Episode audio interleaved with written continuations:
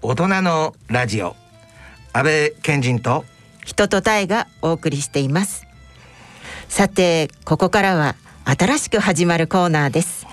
題して日本ドットコムのコーナー。日本のニュースを8カ国の言語で世界に発信するニュースサイト。日本ドットコムのスタッフをお迎えして外国生まれのエディターの視点から見たニュースの裏側や最新情報をお送りします。年末にねはい。日本ドットコムスペシャルを放送しましたよねええ なんかまあつい最近のような感じですけどそうですね。あれがね、うん。大変面白いっていうことでこれがレギュラーになってしまったんです はい。あの時本当にあのまあ今出国できない状況なんですけれどもいろんな国の話が聞けてちょっとこう世界を旅したような楽しい雰囲気に私はなってましたね。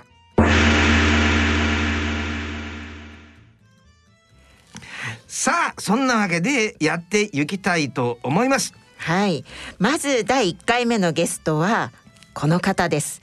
前回も登場いただいた方なんですけれども今ですね2月12日からの旧正月を前に台湾に里帰り中の鄭中蘭さんを、えーお呼びしております。テイさはいんよろしくお願いします。よろしくお願いします。テイさんは日本ドットコムのスタッフライターでありながらベストセラーオードリー・タン天才 IT 賞7つの顔の著者でもいらっしゃるわけだね。はい、ありがとうございます。で、テイさん、台湾って今旧正月っていうか春節の前なんですか？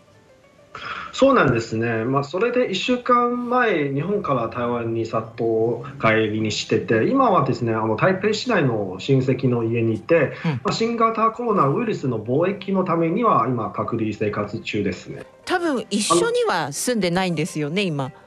そうですね、親戚の方は、あの実家は高尾なんですから、今、しばらくは帰ってて、そしてこの家とか、そう、うんうんしばらくは私はそうと。なるほど。っていうことは親戚の家っていう建物だけをお借借りてりしてそこで一人で暮らされてるわけだ。はい、そうなんです。あ、やっと状況見えました。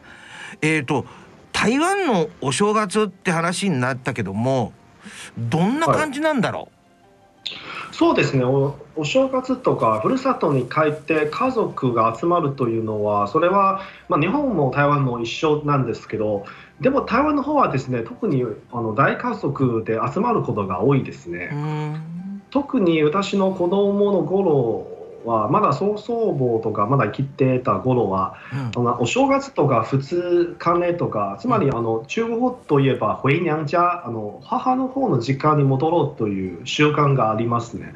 うんそして父親の方の祖父の実家にその兄弟姉妹とかよよ読んでみんな集まって、まあ、かなり賑やかでしたね。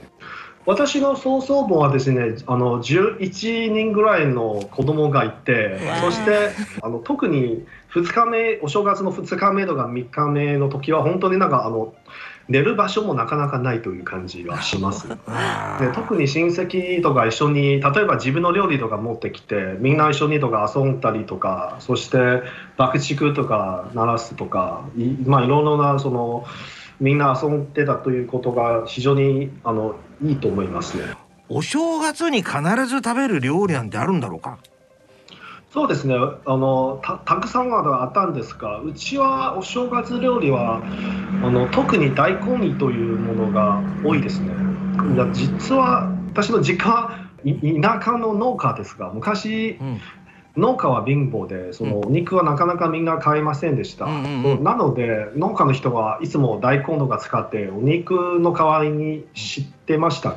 なまあそういうはい。そういう習慣は今も残っています。主役は大体あの大根が多いです醤油味です。ちょっとお生姜でも入れましたけれども。あー。美味しそうですねすごく。これうん。これはだけどさタエさんなんかはどうなの、お正月台湾料理の思い出というと、うん。あの小豆餅みたいな、そういう本豆糕年糕ですね。ああ、そうですね。うんああいうのが今みたいなことやられるとものすごく私あの孤独に感じるから二人がなんか中国語で離陸していくっていうのがいえいえ。悪い気じゃないけども 林なんとかどういうもの、あのー日本でいうお餅にうん小豆がこう入ってるのでお餅自体がちょっとこう、えー黒糖っぽい色こう小豆色あのお汁粉みたいな色をしてるんですよね。リねリスナーの方ねテイさんが可愛いんですよ。あのね一生懸命話しながらこうね、うんあの iPad をねはいこっちにこう見せてね、でその映ってるオレンジ色の食べ物は何？あ、カラスミですね。はい。と例えばちょっと焼いたネギとか白い大根と一緒に食べますね。はあはい。えー写真で見せてる見せてくださってるの、うん。お気づきじゃないですか。あのカラスミ日本でだと本当に薄くしか切らないんですけど、うん。台湾はもう本当に贅沢にうん厚切りで、うん。こここれでもかっていうこの食感を楽しめるところがやっぱりいいん M ですよディレクターね。今の発言どうなんだろう。なんか日本がえらいケチみたいなねなんか日本はこんな薄いほら向こうが透けて見えちゃうようなしかや食わないけど台湾は違うんですよみたいなそういうのって許していいんだろうか？やっぱり台湾はいいところですよね。さっき言ったら大根となんかん肉を一緒に煮たようなとてもなんか気に入ってた。肉の代わりに大根を食べてたって言ったよね。そうですね。それがいいね。ねなんかこういう料なんか料理は特別なんか名前かなんかなあったりしないの？父親の方のその母、えー私のおばあちゃんの方なんですけど、うん。うん昔は中国のそのハッカーという民,、民族の出身でそうや、ああの300年前とかやってきて今でもそのハッカーというあの伝統なそのやり方とかその食べ物の作り方も守っててその特にお正月の時にはその塩の米団子スープつまりまあ中国語といえば咸湯圆とか作ります。うん塩の米団子スープかはい。言ってみたらだから、お餅が塩のスープの中に入ってるみたいなもん例えば、はい、そうですね。ちょっと、あの、例えば豚の、普通の、あの、パイ骨のという感じのスープに入れますね。あとは野菜とか。豚骨みたいなスープです。じゃあおかゆみたいなのとは違うんだね、うん、そうですね。はい。あこれはだからあれでしょ？ほらチャリンコチーのコーナーではい。前なんかいろんなぐるって回った時のその地域の料理を少しずつ教えてくれたでしょ、そうですね。ハッカっていううー一つの一民族に。宿ってるお料理なわけなんだ。うん、発火料理っていうねところでさテイさんの、えー右後ろ側になんか赤いこのなんかんんあの壁壁壁にさこれなんか、なんて読むんですか？そのなんかなんかねリリスナーの方ね壁に何かほらよく中華料理に行くと何かこうおうんいなんか貼ってありますよねそれのなんか長いバージョンのものがなんか掛け軸みたいに貼ってあるんですよそれなんて読むんですか？恭贺新喜という。ちょっとタイさん、はいもう一回通訳してもらおうか恭贺新喜、金が新年？金が新年なんだねはい。はい。えーでもこれ見るともうお正月っていう気分がすごく伝わってきます。でさっき俺ら11人ぐらい集まるっていうお話だったけどもはい。ね集まって飯だけ食ってってつまんないなんかやんないの？そうですね。特に、あの、親戚は麻雀がやることが多いですね。うん。麻雀めちゃくちゃ好きな親戚はいます。それ麻雀って何歳ぐらいの子供からやるの？うん友達はですね、小学校からあの教えてもらった人も多いですけど、テイさん日本から台湾に行ったんですよね。で台湾の空港に到着した時はどんな感じになるの？そうですね、飛行機とか乗る前には、あのもうすでにあの日本の空港ってそのたくさんの書類とか記入なんかさせられて、うん。特にあの台湾の空港が到着した際、すぐなんかあの携帯がピンってそのそのメッセージとかもらって、それは台湾のそのそうあの CDC からのメールなんですけれども、うんうん。へはい、その文面はですね、入今あなたの健康状態が OK という感じで、そして、あの入国した際にこのそのあの携帯の画面とか提示してそれは入国することができます。まだなんか荷物転がしてる時に送られてくるわけだ。そうそうです。それで入国審査があって検疫とかいろんなあのー税関とかも通過しますよね。はい。その後はどう？そしてあの空港から出てそのなんか荷物とかもらってでも荷物はもうすでに一回消毒されて、そしてあの政府の指示によりその貿易タクシーがあったんですね。その貿易タクシーうん。とかみんな並んでて、うん。そしてあの例えば空港のスタッフがあの乗客のすべての荷荷物とかそして乗客の本人を消毒する光景とか見たんですね。消毒ってなんかかけられるんですか？液みたいなの。はい、とかそのたくさんの消毒とかしてて。多分顔以外は全全部そうされましたね。はい、うへん。でもすごいねその消毒の徹底たるやえそうんですでねそれでタクシーに乗ってもうその親戚の家に行くっていうことは報告してあるわけだ CDC に。CDC ってまあ役所に、はい、そうですね。そしてなんかあの自分の住所とか書いててそのちゃんとなんかそのタクシーの運転手さんもしててそしてみんな LINE グループとかそちらあこの人がどこに行きますという。何時何何分どこに行きますという。感じで決めたらそこまで管理がいけるってねいうのは、私がドアに開けてその入る前にはタクシーはずっとあタクシー運転手さんはずっとあそこに立っています。ちゃんと監視されてんですね。そうですねちょっとなんか怖いというか。ねえねえねえねえもっともっと他の細かいさチェックってあるの？前朝とかその例えばあの親戚の家に入ってすぐ区役所の電話が来て、あ今からそのこれから2週間の隔離生活の貴族を説明しますという感じで。まあちょっと、あの向こうはもう繰り返してという感じなんなんですがそして、まあ、一番大事なのはやはり毎日の体温報告ですね。その携帯も絶対切っちゃダメって、じゃあうん。GPS が消えたらあの政府機関の人とかあるいは警察がすぐやってきて今どこにいますという、うん。完全管理だね、そうですね。他に何か区役所からなんか物もらったりとかそういうことあるの？はいあの翌日とか例えばあの袋とかもらって中にはお菓子とかそのあの体温計あとはそのゴミぶ袋とかさまざまなものとか入れててそれはちょっと福袋みたいなものなんですけどそしてなんかそのちょっとなんか挨拶ぐらいの感じであこのなんか2週間もちょっとおお願いしますという感じで。ああそういう気配りも欠かしてないっていう。ねテイさんテイさん。はいだからそんだけチェックが厳しいとですよ。これゴミとかそういうのなんかは例えば使い捨てのおむつとかもそうかもわかんないけどそういうのはどうしてるんだろあのゴミとか捨てる時には必ずあの台北市内のその環境うん保護局では連絡しないといけないですね。うん彼らはですね翌日何時何分とか専用の車とかであのそうやってきてそしてゴミを捨てる前にはそのゴミとかツーとかもう一回消毒してう、うんまた処処理します。うんじゃあ普通のゴミとは別のゴミの収集車が来るわけだ。そうですね別のやり方で処理します。ちょっとこのレベルはね日本にとってとてもいい刺激だね。だから今はだから本当にコロナでまあ隔離中っていうえらい特別なあー状況に置かれてますよね。そうするとあんまり外には出てらっしゃらないっていう話だよね。今はまだしばらくは出られないです。で出ちゃったとしたらうんやっぱりなんか何かしらの罰則とかみたいなものはそうですね特に罰金が高いですよね。いくら？えー例えば勝手に出た場合はあの最一番低いでも多分10万台湾ドルは課されられます。10万台湾ドルっていうと日本円でいくらだろ例えば、えー、37万円ぐらいです。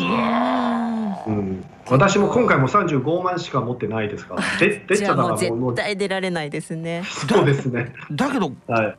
何の時に出ていいの？例えば買い物行かないといけない時ってありますよね台湾の政府のルールはですね、あの何が欲しいのがすべて電話とかして、はああの誰かとかあなたのために用意してというというシステムがあります。うんホームデリバリー。ですね。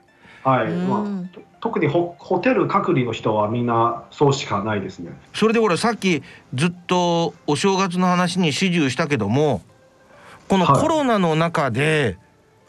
お正月はどうなってんだろお正月はですね、特に台湾人は、ね、帰省する前にはその年越しの必要なものとかうんを買い揃えることをみんな大切にしています。う。うん。でも特にわた私も昔もそうなんですけど必ず例えば先ほど紹介したそのカラスミとかうん餅とかたくさん買いますが、うんでも今年はですねそのコロナがうん。そうひどくちょっとひどくてその多くの商店街の店舗が閉まっちゃってるんですうん。よ。ああ、そっかそっか。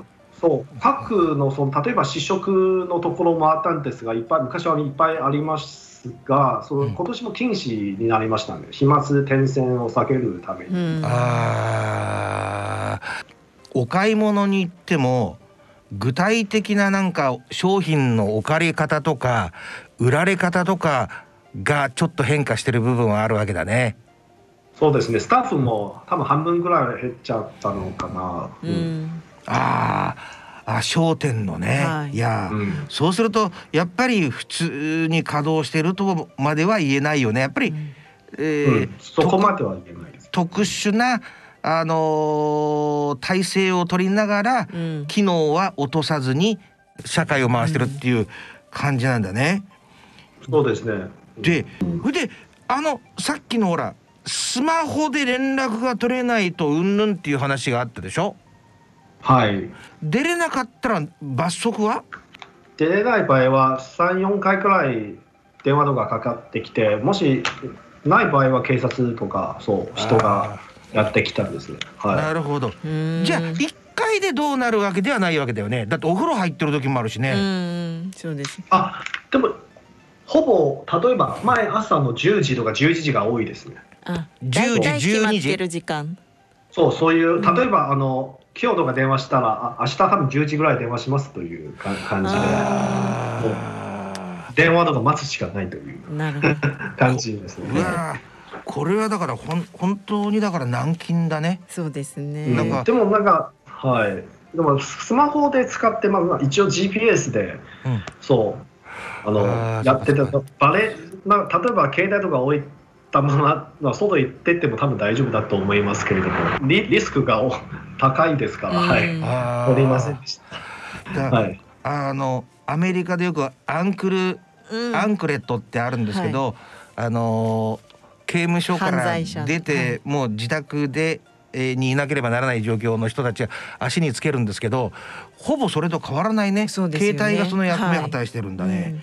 へえ。でねえねえ台湾の新型コロナウイルスの累計でですよ全部合わせた感染者数ってどのくらいになるんだろう？18日前はまだ863人です。うわー今日は多分3人ぐらい増えちゃったと気がしてます。今日で3人か日本ってどのくらいだっけか？30万30万人以上ちょっとこれもなやっぱりだけどでもちょっと今の話を聞いてるとこれだけ徹底していればやっぱり違いは出てくるね。うんこれってやっぱりこんだけの違いってどこから来るんだろうね？特に例えば最近日本とか有名になった大鳥炭酸もそうなんですけど、例えばあの民間のその知恵とかそのいろいろ提案とか集まっててそしてあの CDC とかいろいろ連携してたくさんのものとか作ったりということもありますね。はうい、ーんなるほど。大鳥炭酸は、まあ台湾の IT 大臣なんですけど、うんそのただのそのデジタル技術とか活用してその民間の力と政府の力と一緒に連携するというあの天液の力を使う人ですね。はい、なるほど。例えばその今回の台湾のそのマスクアプリもそうなんですけれども、うんうんそれが非常になんかその一目瞭然でその最初はそれも民間の提案でやってそして政府の政策としてあの、やりましょうとかそして、うんあの大鳥炭さんは IT 大臣としてこういうあの両両者その民間の人と政府の人と一緒に合わせて、そのアイデアを集めてすぐ政府側に提案してじゃあ明日からやりましょうという3日間でやりましょう。民間とかから生まれたいいアイディアとかそういうなんかこういううまくその間をなんていうのかなあー架け橋というかな、はい。それがオードリー・タンさんなんだね。うん、そうですね、まあ、彼女も昔はそう言ったんですがその大勢の人のために起こることは、あうん。の大勢の人を助けを借りる必要がありますという言葉とかおっしゃったんですね。その。はい、ですからその、はい、その今回はコロナだけではなくてその、彼女もあの普段あのデジタル技術ってさまざまな社会改革を行っていますね。うーんなるほど、はいマスクアプリをどうのこうのって聞いたんだけどそれどういうこと、はいアプリとか使ってすぐなんかその近くの薬局薬局とかそのあのマスクの在庫とかそう何枚とかそうまだ残ってるがそれは一目瞭然のシステムですね。はい。うーんその去年は特にその最初コロナとか蔓延した際にはそのマスク不足とかすごくあったんです。そそしその時はなんかそのはい、なんか政府側とかその精一杯とかマスク作ってもでもなんかその、まあ、やはり民間の人はちょっと不安なんなんでそのどこがそう買いますかという、はい、不安があってそしてなんか、その時はそのある人がその、えー、Google のそのあのものとか使ってそしてあのマスクアプリ簡単なマスクアプリとか開発しましたけれどもでもそれは本当になんかそのお金はちゃんなんか結構かかりますから。そしてうん。あのおオードリー・タンさんはそうそういうなんかそういうこととかやってからあそういうアイデアは非常にいいですから皆さん一緒にやりましょうというそそなんかオードリー・タンさんがその人と連絡して、うん。そしてまた翌日とかそのうちの行政委員長すなわちその首相とか同じ人とか提案してあなんか台湾とか今そういう提案がありますからそう皆さんと一緒にやりませんかとかそして首相が、はいそれはすぐなんかやってくださいというなるほどね。す。オードリーさんは大臣になられて何年ですか？4年あ5年目今年は5年16年からですね。あの昔の台湾の行政改革とかもなかなか進められないとかその民間とか政府のそういう間にはそのギャップとかあったので、うんうん。そういうギャップとか解消するためにはそういう仕事をやってます、ね、すごいねおいくつぐらいの方今39です。今年40です。はい。ああ今年。なんかやっぱりそういうなんか才能でその人の本をテイさんは書かれたんだよね。あそうですね。ででちょっと気になってるんだけどさっきからはい。彼とか彼女とかなんかこう 変わるんですけどなんでですか？えーそうですね。一応トランスジェンダーのその人間でな26歳の前は彼とか26歳の後は彼女になっちゃったんです、はい、私もたまにはちょっと、ま、混ざってますがすいませへん。なんかジェンダー。のこととかその質問された時にはあの私のジェンダーはオードリー・タンですですからそう特に男男とか女とか、うん、それはそういうことは考えてないですね。そういうはい。だけどなんかそれ自体がなんか名言だよね。これからこのはい。オードリー・タンさんについて、えー、日本ドットコムの中でテイさんがなんか担っていくお仕事があるわけでしょ？そのことをちょっとお話しください。はい、あの私があの担当することになってて、そのさまざまなその彼女はさまざまなこととかおっしゃって、デジタル民主主義とか、あとはトランスジェンダーはどうなんですかとか、そしてうん彼女が今の今までの発言とかすべてそのネットとか載せて、みんなは公開は公開して、みんなそしてそれは私がその、まあ、もちろん中国語なんですけど、私はそのうんちょっと編集して、日本の皆様にはまだもう一回ご紹介をしたいと思います。簡単に言うと、そのオートリターン語録のようなものになりますね。なるほど。うんあの日本で今本当にオードリー・タンさんものすごい人気ですよね。はい、そうですね。特になんか私もちょっとびっくりしてます。そのうん。本とか出版して、まあ半年前とか au オートリターン天才 IT 賞うん。7つの顔という本がその文芸春秋さんから刊行され、うん。させていただいたいただきましたが、そこまでちょっとある台湾人がその日本にはそんなに注目されていることに対するまあ台湾人としても光栄だと思いますね。うん。ですからそのその半年くらいとかそこに掲載されてない新しい情報とかもし彼女のコメントを紹介することができればいいかなと思います。ああそれはねねとてもいい考えだと思う、うん。言ってみるとオードリー単語録みたいなことを日本 .com では企画としてやっていくっていうこととあと一度あのー、テイさんがもう出された、えー au オードリー単天才 IT 賞の7つの顔に載ってないような新しい情報とかも日本 .com から発信していくっていう理解でいいのかな？はい、そういう企画だと思います。なるほど。これは意味のあることだよね。どうですかタエさん？あのすごく私も楽しみに連載が始まるのを早くあの読みたいなと思ってます。うんなんか今の時代のある意味非常に稀有なヒロインだねうん。ヒロイン。ですよねなるほど、はい。えーさてここで、えーリスナーの皆さんになんとプレゼントがあります。うんえーそれはテイさんが書いたベストセラー au オードリー・タン天才 IT 賞7つの顔を5名の方にプレゼントいたします。うんえー詳しくは番組のホームページをご覧ください。うんそれから、えー先ほどお話に出たテイさんのオードリー・タン語録の新連載は、うん日本 .com のウェブサイトで間もなくスタートです。うんえ日本 .com で検索してぜひアクセスしてくださいね。うんテイさん、はい。あのーこのまま無事に14日間終えて楽しい楽しいお正月をぜひ向いて迎えていただきたいと思います。そうそうなんかね、はいすっかりねこの話してたらテイさんがね軟禁状態にあることを忘れちゃって、ねえー早くそれ解けてね普通の生活が送れるといいですねそうですね。それ私も期待しております。一年ぶりとか家族とか会ってないですから、どういう風になっちゃうのか全然知らないです。じゃあテイさんありがとうございました。テイさんどうもありがとうございました。え次回の日本 .com のコーナーは来月2月26日金曜日の予定です。皆さんお楽しみに。226だからなんか覚えやすいね